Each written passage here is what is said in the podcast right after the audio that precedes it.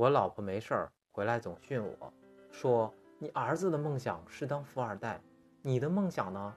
你就每天在家里坐着，也不去工作，也不去挣钱养家，你到底是怎么想的？我笑了笑说：“我今天刚去了医院。”哎，媳妇儿好奇说：“你去医院怎么了？”